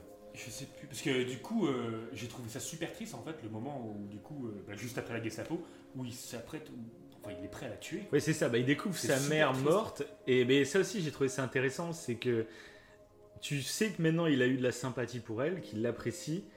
Mais quand sa mère meurt, alors qu'il vient de se faire harceler par la Ouais. Gestapo, le premier réflexe, c'est d'aller essayer de la tuer elle, comme si c'était à cause d'elle. c'est ma mère, elle t'a caché, c'est à cause d'elle qu'elle est morte. Mais non. Euh, Ta mère, si elle est morte, c'est à cause des gens qui Mm. l'ont pendue, c'est à cause du Ouais, système ouais. politique qui a mis ça en place. C'est pas elle qui est en train de survivre dans ta cave qui est la responsable. Et il s'en rend compte quand même assez rapidement. Mais tu vois, il y allait. Et ça, je trouve, c'est un comportement humain. Enfin, tout le monde l'a, ce truc de faire des raccourcis quand t'es Ouais, en, quand à fait, en ouais. colère, quand t'es en triste. Surtout, qu'en- surtout qu'en plus, à, à l'âge qu'il a et tout. euh, Oui, bah oui, en plus, c'est l'âge qu'il a, oui, bah, c'est clair. Mais c'est ça qui est intéressant de faire des films avec des gamins, c'est parce qu'il y a beaucoup de choses qui passent euh, bien, parce que c'est un gamin, donc tout Oui. est, comment dire, plus facile à faire jouer. Euh, un gamin, parce que tu dis que c'est un gamin, donc c'est normal qu'il ait des réactions très Ouais, alors. binaires presque. Au niveau de l'écriture, ouais. C'est ça. Mais au final, tu te rends compte que. Au final, on réagit peut-être un peu aussi comme Mhm. ça. C'est beaucoup plus nuancé chez des adultes parce qu'il y a, y a beaucoup plus de, de, de- de- de réflexion derrière les trucs. Mais finalement, est-ce qu'on n'agit pas de la même façon, par les mêmes pulsions C'est ça qui est intéressant avec les fois, il y a des films. raccourcis mentaux comme si on était un enfant. Ah oui, mais c'est ça. C'est c'est vrai- c'est vraiment ça. ouais, C'est vraiment ça. Et ça, du coup, moi, j'ai trouvé ça super sympa. Quand il, a, il direct, il va ouais, essayer de la Ouais, tuer. c'est au moment. Et je trouve que c'est intelligent parce que, pareil, encore une fois, au début du film, on voit qu'il n'est pas prêt à tuer. Parce qu'il- C'est pour ça qu'il qu'il Mm. s'appelle Jojo Rabbit, parce qu'il Mm. tue pas le lapin, etc. Et, tout. Et là, on voit qu'en fait, quand il y va pour la tuer, mais quand il s'apprête à le faire, on sent qu'il freine, même si Ouais. elle, elle se défend, mais elle se défend sans se défendre quand même. Ouais, elle, est- ouais. elle est aussi, Mm. aussi troublée que lui. Mm. Et ouais, non, je trouve que c'est très bien écrit. C'est très bien écrit. Bon, le, le livre est sympa. hein. Euh, Waititi, il a pas fait grand chose. Ah. non, par contre, aussi, un truc qui est pas mal, euh, c'est que du coup, bah, on l'a pas dit, mais c'est lui qui joue Hitler. Oui, oui bien sûr, c'est vrai, on l'a pas dit. Ouais. Et euh, mais apparemment, il avait cherché, je sais pas si tu me l'avais dit, parce que je l'ai vu après dans, dans des anecdotes, mais il a cherché des acteurs. hein, pour, Ah bon euh, Ouais. Ouais, moi, je sais, Ah, je sais plus. Je ouais. sais plus. Bah, du coup, il a cherché des acteurs en fait pour, euh, bah, pour faire Hitler, mais il a senti qu'en fait chaque acteur était euh, mal à l'aise en fait de jouer Hitler. Ah ouais? Ouais. Et il a dit bon bah. Et je crois qu'on lui a dit carrément, mais pourquoi tu jouerais pas toi Hitler Il a fait. Bah, ouais, Et je trouve que ça colle plutôt bien en plus. Oui. Il, Mais c'est il ressemble pas à Hitler, mais en même temps il ressemble. Enfin, euh, je sais pas, je trouve que ça colle très bien au personnage. Bah, le coup, ouais. En plus, euh, par rapport à l'humour qu'il a voulu donner, c'est vraiment l'humour de Waititi. Enfin, c'est vraiment, Mm. Ouais. et c'est ce qu'il disait lui-même dans, un- dans, un- pardon, dans un interview. On a failli euh, Ça- même temps. Les mecs qui rotent en direct à deux en synchro. On a fait chacun une technique différente pour pas le faire. Ah, bah, comme il est chez nous, euh, enfin chez moi, euh, on, bah, on prend l'apéro en enregistrant. quoi, franchement. normal. D'habitude, on le fait pas. Non, On boit de la grenadine. non. Et du thé. Et du thé. Du thé, du thé, Une petite tisane. Une petite tisane. Et du coup, euh, non, du coup, voilà, il a. euh, je trouve que bah, c'était. et il disait lui-même dans une interview, ça, c'était mieux qu'il joue lui-même le rôle d'Hitler parce que c'est lui qui a Ça, écrit cet humour un euh, peu particulier. ouais. Quoi. Mhm. Et qui Non, mais moi je trouve que ça colle bien au perso. Enfin, moi Ouais, je trouve bah c'est- Ah, moi, je trouve que c'est nickel. hein. Mais moi, je trouve que tous jouent vachement bien dedans. Bah, moi du coup, bah, alors moi, j'ai kiffé. comme maintenant on vient de parler de la mort de la mère, euh, je vais en venir au point qui fait que ce film, j'ai trouvé que c'était du génie. Ouais. C'est justement bah, à quoi sert l'humour dans ce film pour moi? C'est à te faire rentrer dans la tête de Jojo, à vivre l'histoire horrible que tout le monde connaît de la Seconde Guerre mondiale par le prisme d'un enfant. Ouais. Et l'humour sert à. Moi, je te dis, devant l'écran, au bout d'un moment, je faisais plus gaffe à l'humour, mais j'étais dans l'état d'esprit de Jojo. Donc je voyais un peu tout avec euh, humour, avec. euh, c'est drôle. Et là, quand la mère meurt, eh ben, c'est comme si pouf, là tu réatterris sur Terre. Et tu fais Ah oui, euh, là on est Ouais, dans, c'est un- vrai, mais j'ai on ressenti est dans une moment. époque horrible. Et c'est là que tu te rends compte de la gravité des choses. Euh, que pour le moment tout était bon enfant, même il y a une juive qui est cachée chez nous, mais bon, euh, on fait des blagues, on continue de faire des blagues, il y a de l'humour dans tous les sens, on va, on va voir d'autres nazis à la piscine, il y a plein de blagues avec les nazis, C'est ça, tout est drôle, euh, il y a plein de blagues, euh, t'affiches des affiches d'Hitler, euh, Ah quand oui, tu passes un coup, de- il sourit, Oui, il sourit voilà, pas. ouais. Bah, tu sais, t'as plein d'humour, t'as plein... Donc tu vis une période horrible que tu sais, mais l'humour te fait comme si tu t'étais plus dans cette période-là, c'est une... Voilà, c'est un autre monde, on Ouais, va dire. ça. Et bam, quand la mère meurt, et ben là, c'est comme si ouais, tu t'écrasais la tête, Ah, euh, et tu réalité. voilà, là, tu, ouais, voilà, tu retournes à la réalité. C'est- hallucinant. Et c'est qu'après, il y a, bah, il y a l'enchaînement en plus. Ouais. C'est là où il y a bah, tous les pays euh, résistants, donc euh, les USA, la Russie, ça. tout, le monde, ça, tout le monde arrive pour libérer l'Allemagne, on va dire, enfin pour chasser les nazis et libérer l'Allemagne. Et donc là, bah, là, Jojo, il est lâché, il vient de perdre sa mère, et il est lâché en pleine ville, il est complètement perdu. Tu le vois, son visage, c'est là que l'acteur, je trouve, il joue super bien. C'est que le, le pauvre gosse, il est en train de chialer, il pleure, il, il- là, il regarde autour de lui, il fait, mais attends, il y a des morts partout, il y a des enfants, il y a des mamies qui sont en train de se battre alors qu'elles ne savent même pas se servir d'une arme. Euh, Tu les vois tomber sous les corps, les, les immeubles qui s'écrasent. et là, tu fais, mais non, mais c'est horrible. En fait, là, euh, je suis plus du tout dans un film pour gamins. Tu vois, là, tu sors Tu et tu, reviens dans la réalité. film. Mais tu reviens dans la réalité Ouais. et tu fais, putain, c'est horrible. On a ri avec les nazis parce que ça nous paraissait ubuesque et tout. Ouais. Et boum, là, t'atterris dans la réalité et tu fais, non, mais ça a vraiment existé, c'est horrible. Euh, on fait des blagues, ok, mais euh, c'est horrible ce qui s'est passé. Et là, c'est là que j'ai trouvé génie. J'ai fait, putain. Parce que je suis rentré dedans. Après, je peux comprendre qu'il y a des gens, s'ils n'arrivent pas à rentrer dedans, dans l'humour, ils n'y arrivent pas parce que c'est pas leur humour du tout.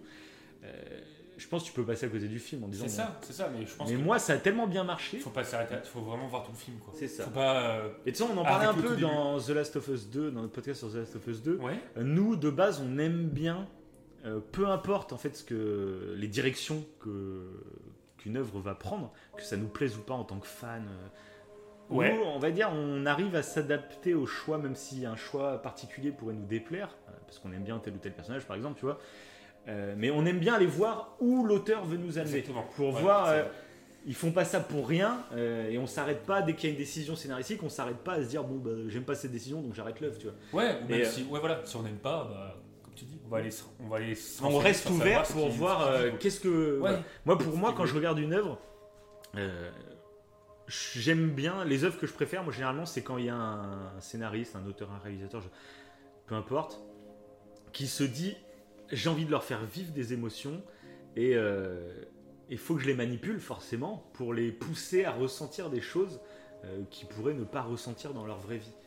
Ça, moi, c'est ce que j'adore de quand tu regardes une œuvre, que tu vas ressentir des trucs que dans ta propre vie, par exemple, soit tu pourras pas les vivre, soit ça te fera écho à des choses que tu as ressenties, soit c'est des émotions positives. soit- Il y a plein de trucs que c'est Mhm. grâce aux œuvres que tu peux vivre. Et j'ai trouvé qu'avec ce film, ce que je trouvais super fort, c'est que tu ressens une émotion quasiment impossible à ressentir dans la vraie vie pour nous qui sommes adultes. C'est ce, euh, cette perte d'innocence, quoi. Tu l'as, enfin, on l'a eu quand on était gamin, mais pas aussi violemment, tu vois. Ouais. Et là, euh, ressentir une perte. Enfin, déjà, faut te faire retomber en enfance. C'est pour ça que l'humour est là.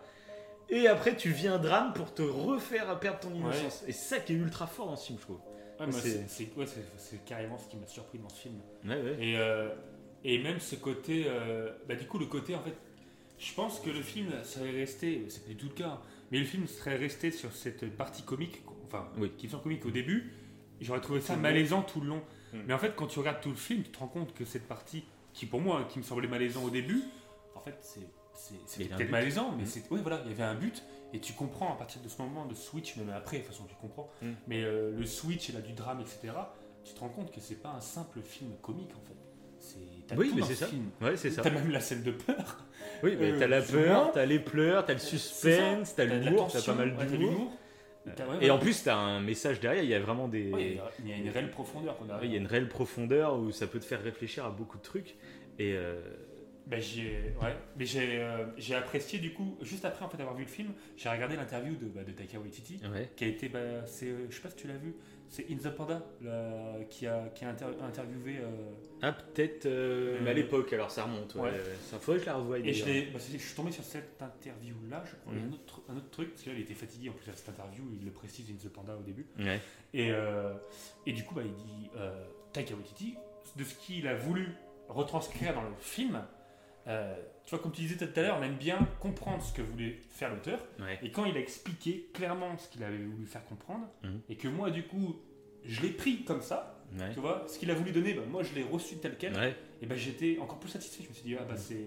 C'est super parce que j'avais limite envie de lui dire bah, c'est ce que tu as fait c'est génial parce Mhm. que ce que tu as voulu faire moi je l'ai reçu comme ça et voilà, euh, parce qu'il voulait euh, bah, l'amener comme, comme on le dit là, quoi. Il voulait pas juste faire un film comique, il voulait jouer sur sa, sa part humoristique, mais aussi faire un drame, etc. Et parler, euh, en fait, paradoxalement, en fait, ça parle de tolérance ce film. Ah oui, bah clairement. Oui. c'est totalement ça. Ah bah oui, de toute façon, oui, c'est pour montrer l'absurdité des Voilà, gens ça. intolérants. Et euh, C'est vraiment poussé, c'est vraiment un film de tolérance, je trouve, qui est, euh, ah, moi, qui- ouais, est super intéressant. il m'a vraiment surpris là-dessus. euh, et je trouve, oui, enfin, c'est intelligemment fait. Ouais, J'adore les films, de toute façon, qui, euh, qui sortent de l'ordinaire. Moi, de base, un Oui. film euh, qui est original dans, dans sa façon de faire, moi, j'adore. Et ce film il est totalement original. Et en plus, enfin, il y a. Voilà, enfin, moi, voilà, je- j'ai adoré. Voilà, j'ai adoré ce petit film. Mais moi aussi, moi aussi, je repense, euh, même, euh, tu vois, tu parlais quand ça éclate de tous les côtés. Ouais, parce que ça devient. partout. En plus, ça devient, ça devient limite blockbuster à la fin. Sur la fin, tu sais, ça devient impressionnant avec des, euh, des- des missiles dans tous les sens. T'as Enfin, l'impression de vivre dans le champ de bataille, quoi. Ouais, mais c'est ça, c'est ce qui fait l'horreur de la scène. C'est tu, c'est vraiment Jojo qui débarque dans la réalité et il se rend compte à quel point c'est grave ce qui se Ouais. passe. C'est, une ville qui se fait raser, quoi. hein, euh, C'est ça, c'est ça. c'est horrible. Il y, a, C'est- il y a une scène justement qui m'a marqué, qui représente un peu bien ça.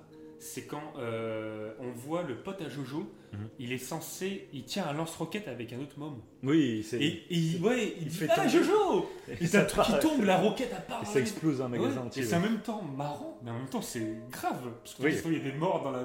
Oui, puis en plus, c'est, oui, c'est grave en plus ce moment-là. C'est là que tu te rends compte que les Allemands sont en train de perdre. Oui. Et du coup, euh, ils balancent, allez, tout le monde va se battre, euh, même les ça, gamins, tout- même tout- les, tout le monde voilà, tout- Oui, puis à un moment, vieilles. euh, et- ouais. bah, la, la nana qu'on voit au début, la, la blonde, je sais plus comment elle s'appelle, Oui, elle elle- accroche carrément une grenade à un enfant. Je crois. Oui, c'est ça. Non, elle lui dit, elle va faire un câlin au soldat. Ah, horrible. Donc elle, elle est vraiment très parodique en plus. Elle, c'est Oui, vraiment la ça. folle hystérique. Euh. ça, ouais. Ouais, parce qu'elle a joué des films comiques, mais euh, vraiment de. Ah ouais, ouais, je connaissais pas. Enfin, ouais, je. Je l'ai déjà- comme ça. Dans les bandes annonces. J'ai- Souvent, je l'ai vu dans des films de bandes annonces où ouais, elle fait des, de- des rôles un peu très comiques. Mhm. Et du, tu le sens, la façon, sa façon de faire et tout, elle a, elle a toujours ce même genre de rôle, j'ai l'impression. Mais ça lui va bien, ça lui colle bien. Ouais, non, mais c'est clair. Et donc, donc après, il y a toute cette fin où bah, ils se font libérer. Oui.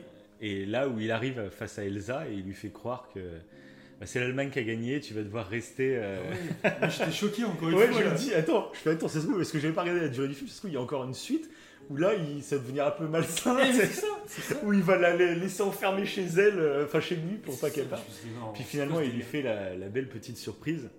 Oui. Et, et la fin m'a euh, putain de touché en fait. Ouais, pareil. Parce qu'ils se mettent à danser, donc c'est en rapport avec ce que la mère disait que pourquoi on danse bah, Parce que c'est un privilège des gens libres, tu vois, de danser. Et donc ils dansent. Et j'ai adoré la phrase que je ne connaissais pas, le proverbe euh, qui est à la fin du truc. Je sais pas si tu l'as lu. Ah non, ça me dit rien. Ah, t'as pas lu? Il y avait Non. un grand texte juste avant le générique?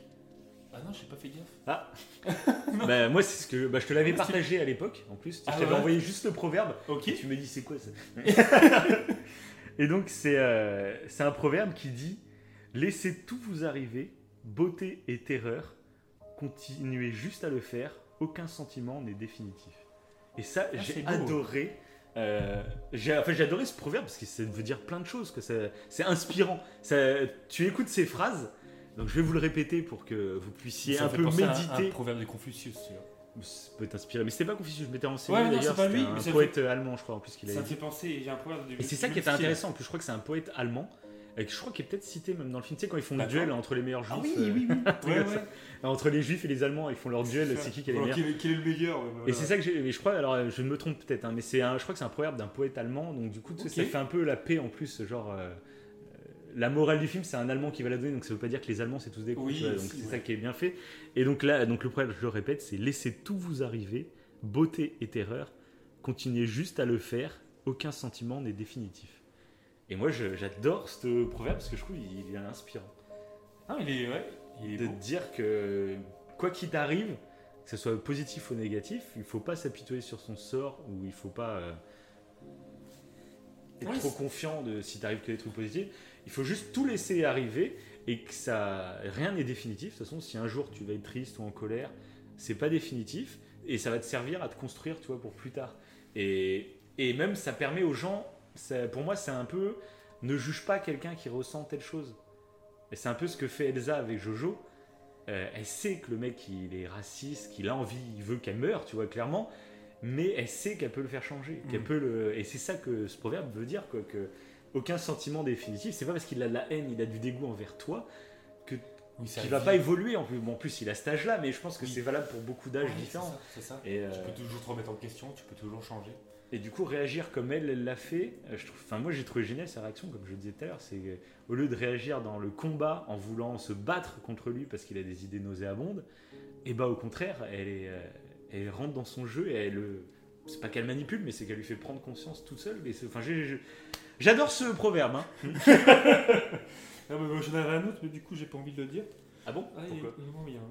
Ah bon? Vas-y, vas-y. Non, c'était juste. euh, euh, J'en avais deux, mais c'était juste le fanatisme et l'apanage des ignorants. C'est un peu. C'est sympathique, quoi, c'est un peu moins bien, je trouve, du coup. Ouais, c'est un peu dans le combat, ça, du coup. Ouais, hein. tu traites d'ignorants les fanatiques. Non, pas du tout, non. Voilà, donc t'as rien compris au film. Non, mais voilà, c'était. Ouais, c'était. euh, Mais comme je t'avais dit, moi, la sortie du film, sans. Parce que je l'ai regardé hier. Et euh, sans spoiler, je t'ai dit, quand je suis sorti du Hop, film. hop, hop, on arrive à 1h06 d'épisode. J'avais dit 1h07, donc on va vous laisser pour que j'ai raison lors de cet épisode. Il y a que une heure là? 1h07. Ah ouais? Ouais, mais avec l'intro. Non, mais je rigole, c'est bon, on va dépasser un peu les 1h07, c'est pas grave. Moi j'ai dit 1h30. Oui, avec l'intro. Euh, 1h30, bon, ben, on va peut-être pas continuer pendant 1h30. hein. Si, si. Si. Alors on va vous chanter une chanson. je l'ai appelée. euh, Non, pas du tout. Adolf Hitler et mon, Führer. Mais d'ailleurs, mais si, pour conclure, on va revenir sur l'évolution d'Adolf Hitler tout au long du, du film, qui est assez intéressant. Ouais aussi. Et oui. Et oui, bah 1h30, je l'avais dit.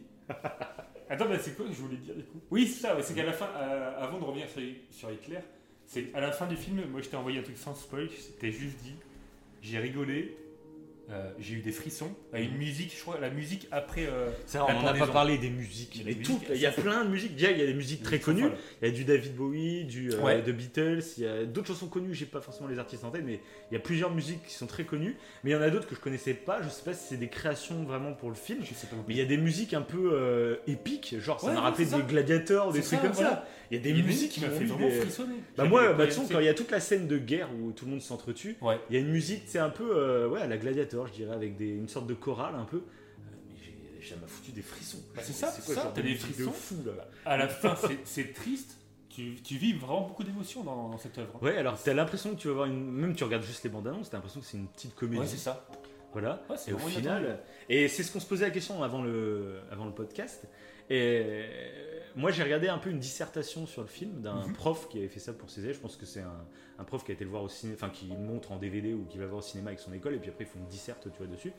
Et, euh, et lui, ce prof euh, conseillait euh, à partir de CM1, CM2 Ah oui, oui, oui, de c'est- regarder le, de faire montrer le film. Et c'est vrai que c'est un débat qu'on pourrait avoir, mais moi, je sais que c'est un film qui est adapté quand même aux enfants, je pense. La fin est dure, donc ah, c'est pour ça, il faut pas le montrer, genre à ta gamine qui a 6 ans, peut-être pas. Mais, Non, ouais, c'est sûr. Ouais, mais, bien euh, comprendre. à partir de quel âge, je sais pas trop, quoi. euh, 10, 11 ans, moi ça me Ouais, paraît peut-être correct. hein. c'est pas mal. Parce que le gamin euh, qui regarde, faut bien Parce que, bah, bien nuance sûr, après, ouais, après, faut pas le laisser tout seul. Tu dedans. laisses, s'il regarde que les 20 premières minutes du film, là c'est horrible. Il ressent. Ah bah là, Ah, je suis Jojo Rabbit Le gamin, il, il regarde que les 20 premières minutes, il devient, euh, il devient italien, ouais, c'est ça. Et, euh, Ouais, non, non, mais je trouve que c'est un film. Enfin, mais et de toute façon, comme beaucoup d'œuvres, il y a des. euh, c'est bien bah, de montrer ça à ton gamin et puis d'en parler après avec lui. Voilà. Et ce film, Et ben, d'où ce qu'on disait la dernière fois, il faut le regarder d'ailleurs Mm. avec son enfant. eh ben, c'est ça, de toute façon, euh, quand je ça. parlais de, de 10-11 ans, c'est de le regarder avec son gamin Ouais. euh, pour lui expliquer déjà la période, parce qu'il va l'apprendre un peu plus tard après à l'école. Euh, mais du coup, de lui- je trouve en, en première euh, découverte de Ouais. cette période historique, je trouve que c'est le film un peu idéal. Euh, parce qu'il y a vraiment une profondeur, et je pense qu'il va se mettre à la place de Jojo qui a 10 ans dans le film. Euh, il va se mettre à la place de Jojo, et du coup, il va peut-être. Enfin, tu vas commencer à pouvoir lui parler de tolérance, de, Ouais, de ouais. plein de sujets en fait. Et, euh, et pour moi, voilà, ce film, je pense, pour lui parler de la Seconde Guerre mondiale, c'est un- une des premières œuvres, pourquoi pas rentrer par là Ouais. en fait. Moi, je trouve que c'est. Non, mais c'est vrai, c'est Mm. vrai. Puis ça peut être, je pense. Je pense que ça peut plaire à un gamin, l'humour absurde qu'il y a au début, ça, ça. peut lui faire marrer et tout. Donc je pense. Voilà. Moi, je trouve que je, ouais. Bah, je vais lui montrer demain. Non, mais Elle va être choquée. non, mais euh, ouais, ouais c'est vrai que ça peut être intéressant en plus. euh, euh, parce que quand tu l'apprends, moi, de mes souvenirs, quand je l'ai appris quand j'étais à l'école, tu apprends l'histoire et tout, mais tu n'apprends pas forcément ce que le film t'apporte. C'est euh, ce, qu'on disait, ce que tu disais tout à l'heure, l'analogie que tu peux faire avec des discriminations à l'heure actuelle. Mm. Voilà. Là, le, le film t'apporte vraiment une vision euh, euh, bah, très. Un point de vue très interne en fait. Le point de vue interne de Jojo, Mm. euh, contrairement à quand tu apprends à l'école, tu vois ça de très loin. C'est Oui, bah, point de vue. C'est pas du tout pareil. Donc, ouais, c'est vrai que ça peut être intéressant. C'est un bon film ouais, pour les, pour les je enfants. trouve, ce qui est bien aussi, c'est que vraiment, en plus, il... à aucun moment, en fait, tu. euh, c'est malsain envers les Allemands. Parce que ça, c'est un, toujours un peu le. Oui, c'est vrai. Ouais, dans pas- les films nazis et tout, Ouais. euh, généralement, bah, le- c'est les méchants allemands. Et puis, basta Ouais. là, bah, en plus, on suit des Allemands. Donc, c'est ça qui est super intéressant, c'est qu'on suit des Allemands. Donc, on se met à la place d'Allemands, tu vois. Et on arrive, en fait, à les comprendre. C'est ça qui est. Et puis, en plus, tous les Allemands qu'on voit dans le film, quasiment, sont gentils. Et Tous Oui. les personnages principaux, euh, ils sont gentils, en fait. Même le, tu vois, le mec de l'armée, par le mec de la Gestapo, tu vois, voilà. Oui. Mais sinon, euh, globalement, ils sont tous gentils, on va dire. Ils ont Ouais, tous un bon fond. C'est Bah juste ouais. sont manipulés, quoi, en gros. Mais, Ouais, ça. euh, Ils suivent le mouvement par obligation. C'est vrai que des fois, on n'en parle pas de ça. Il y a plein de nazis qui, qui étaient nazis, mais. euh, euh, enfin, des soldats nazis, mais euh, ils n'étaient ils pas endoctrinés. Oui, il y a tout. de toute façon, Il y a de ça, tout. non, mais c'est ça. Et c'est bien. Mais je trouve que dans, il y a... on le voit pas dans tous les films. hein, Mais de toute façon, tu l'as dit là. Bah, c'est ça. Après, il y a eu trop de films aussi à une période où vraiment euh, le nazi allemand était présenté comme un, un psychopathe, euh, Ouais. un guerrier psychopathe, Ouais, c'était tout. ça. Et puis les gentils, c'était euh, euh, bah, les Français, les Bah, Américains. C'était Ouais, souvent ça. Et là, c'est ça que je trouve intéressant. Et c'est de toute façon, le film parle de tolérance. mais Donc pourquoi euh, bah, tu te places carrément avec des Allemands, tu vois, c'est ça Mm, qui est ça. vraiment le truc. Tu es tolérant avec- envers des nazis, tu apprends à. Jojo, il apprend à ne plus craindre, on va dire, les juifs. Mais toi, dans le film, eh toi-même, eh tu Oui, es tu peux sensible au sort Ouais. d'Allemands, tu vois. Donc C'est ça. qui est. Ah, c'est une petite perle quand même ce film. C'est un, petit bijou. C'est un petit bijou. là, C'est pour ça qu'on voulait vous en parler cet été. C'est un petit épisode spécial qui durera moins longtemps que d'habitude. Et encore, euh, on est pas mal. Hein voilà. Oui, mais bon. C'est vrai que pour avoir un épisode de vacances, il y en a qui ferment, mais nous, non, on est là, on est là, on est présent. Et C'est présent. On présente tout le quartier nord de Marseille ce soir. il faut un accent pour que ça vient. Non, mais c'est, c'est, ouais, c'était un beau film. Voilà, donc on vous le conseille. Ceux qui. Bon, ils se sont fait spoiler tout le long, hein, donc là, il n'y a plus, plus d'intérêt. hein. Mais du coup, on va même parler du personnage euh, d'Hitler. oui, donc le personnage d'Hitler que je trouve euh, bah, très, très bien foutu parce que petit à petit, en fait, plus Jojo euh, perd cet euh, attachement pour euh, Mhm. la doctrine hitlérienne, plus le Hitler devient le vrai Hitler, Ouais, devient C'est méchant. vrai que c'est bien Et euh, l'avant-dernière scène est assez marquante où il commence à lui, euh, à lui asséner euh, d'où tu la protèges, euh, tu penses plus à ton pays, euh, euh, tu fais honte, Ouais, et là, tu vois, des ça devient change, des son arguments. visage il change, il est colérique et tout. ouais. Et puis ça devient des arguments accusateurs de trucs complètement débiles. Et jusqu'après à la dernière scène où, où là, il- en plus on le voit, il a la balle dans la tête parce que tu sais, Oui. il- Jojo vient d'apprendre que Hitler s'était suicidé. Et, et puis Jojo finit par lui dire Va te faire enculer Hitler. Et il passe par la fenêtre. quoi. C'est, Oui, on se croirait dans, dans un manga. tu sais. Oui, ou un cartoon, c'est un peu C'est euh, ça. C'est ça. un Tex Avery. Ouais, même s'il change de, de, de- ouais, vraiment de comportement, on voit qu'il est haineux euh, au complet. Mm.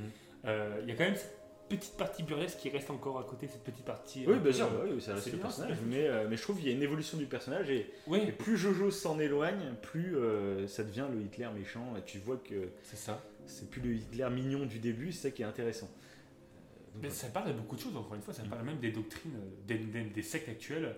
Quand tu es endoctriné par une secte, et que, qui veut du bien, pu- ouais, c'est que Ouais. tant que tu vas dans leur sens, et bah, la secte est toute gentille envers toi.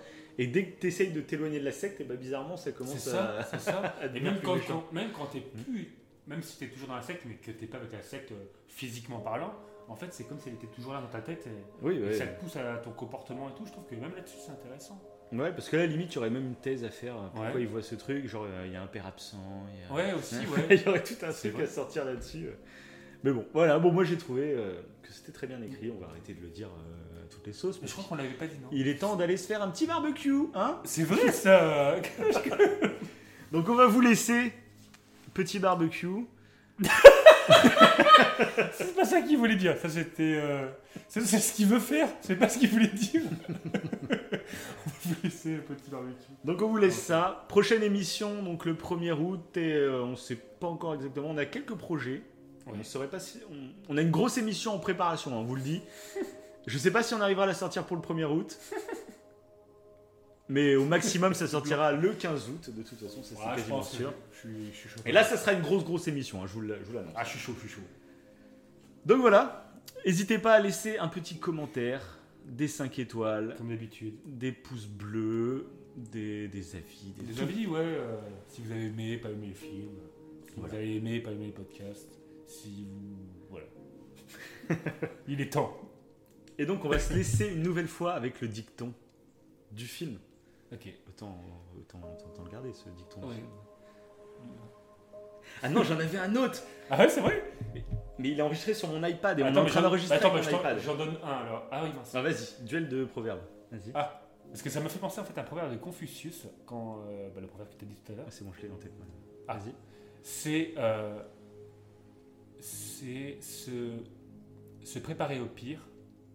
Oui, Espérer le meilleur. Ouais, je dit épisode de Ah. podcast. Bonjour. Donc moi, je vais vous dire le Espérer proverbe- le meilleur, prendre ce qui vient. Je le dis quand même pour ceux qui. C'est très gênant. Donc, donc un podcast, donc c'est donc pas du tout un podcast, un proverbe. Euh, heureusement que ça se termine. Ouais, je crois, on est en train de. Borderline. Donc bon, le proverbe pour finir ce podcast, euh, qui m'a vraiment fait penser à ce film, mais c'est un proverbe de Victor Hugo. Pourquoi c'est pas drôle Vous voyez pas, il a fait une pause. C'est un proverbe donc de Victor Hugo, et il me semble que c'est Cairon dans son film Mauvaise Ouais. herbe qui l'avait utilisé. Il me semble, hein, dans mes souvenirs, ça fait longtemps que j'ai vu son film, ok. il me semble. Et ce proverbe, je trouvais très adapté à ce film Jojo Rabbit. Alors, peut-être que je me trompe sur tous les mots parce que je le fais de tête hein. Je l'ai enregistré sur mon iPad, mais je ne peux pas l'utiliser mon iPad car on enregistre avec. Bref, le proverbe c'est